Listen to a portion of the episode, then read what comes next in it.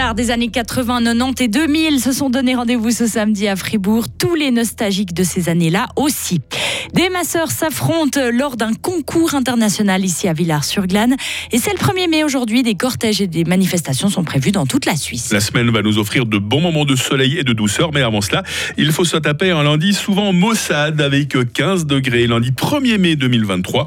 Bonjour Karine Baumgartner. Bonjour Mike, bonjour à toutes et tous.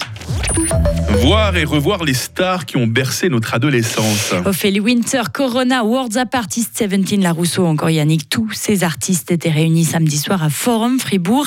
Ils étaient une trentaine à défiler pour la seconde édition de la Night. Au total, c'est environ 6500 personnes qui sont venues se déhancher au rythme de ces folles années. Et pour se fondre dans la soirée, quoi de mieux que de se déguiser?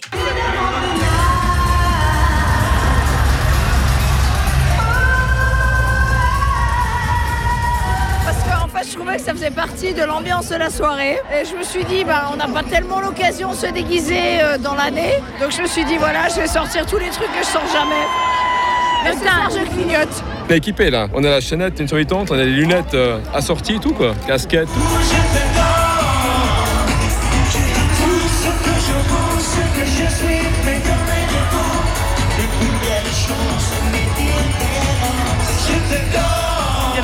Des soirées comme ça avec de la musique des années 80, 90 et 2000. Euh, la musique actuelle, c'est plus compliqué, je pense, de, de passer des bonnes soirées, à mon avis. Et pour cette deuxième édition, les organisateurs attendaient plus de 8000 personnes. C'était un peu moins. Et avec des food trucks, des bars plus grands et un espace pour se poser entre les concerts, l'ambiance était quand même au rendez-vous.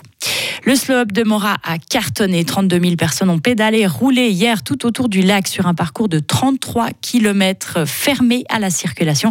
C'était à l'occasion de cette 22e édition. Pas de goutte de pluie, une météo idéale pour profiter des paysages du Vuy ainsi que des spécialités du terroir. Les organisateurs sont ravis. Ils constatent une forte augmentation des vélos électriques sur la boucle, mais pas d'accident. Prochaine édition, ce sera le dimanche 28 avril 2024. Ils se stressent pour détendre les autres. Villars-sur-Glane a accueilli ce week-end le championnat suisse et international de massage. Une occasion pour les praticiens d'apprendre d'autres techniques et de se confronter à des masseurs du monde entier. Patrick Broyet est masseur à Villars-sur-Glane. Il a voulu participer pour se frotter à d'autres professionnels. Il nous explique le déroulement de cette compétition. Alors, on a noté la première chose qui est très importante, c'est le temps. Donc, on a une heure à disposition pour masser la personne de la tête aux pieds Ensuite, deuxième euh, critère qu'on a noté, c'est la position lors du travail. Ça, c'est très important déjà pour le thérapeute afin qu'il évite d'avoir des soucis de santé. Et troisième critère, c'est au niveau du travail qu'on fait, la pression qu'on met, la vitesse qu'on met, la fluidité des gestes. Il s'agit de la deuxième édition, mais la première sur le sol fribourgeois. Le championnat avait d'abord eu lieu à Zurich en 2020, avant l'arrivée des mesures sanitaires. Aujourd'hui, c'est le 1er mai, la fête du travail. Des cortèges et des manifestations sont prévus dans toute la Suisse. L'Union syndicale suisse exige de meilleurs salaires, de meilleures rentes et s'engage aussi pour l'égalité. L'USS dénonce le fait que l'argent semble manquer pour des salaires décents, surtout dans les métiers à majorité féminin. Son président Pierre-Yves Maillard sera présent ce matin à Fribourg pour parler de ces luttes. Pierre Model, lui, fait son retour au gouvernement genevois. Il a été élu hier au Conseil d'État. Il permet à la droite de reprendre la majorité du nouvel exécutif qui comptera désormais quatre femmes, une première pour Genève avec plus de 70 000 voix. C'est la magistrate PLR Nathalie Fontanet qui pointe à la première place de ces votes. La Suisse est désormais présidente du Conseil de sécurité de l'ONU pour une durée d'un mois. Il s'agit de l'organe le plus important du système onusien. Ce mandat a démarré cette nuit à minuit, heure de New York. Le premier moment significatif de cette présidence est attendu pour mercredi. Le conseiller fédéral Ignacio Cassis doit piloter un débat ouvert sur les efforts pour une paix durable. La Suisse veut notamment mettre en avant la prévention des conflits et aussi la diplomatie scientifique.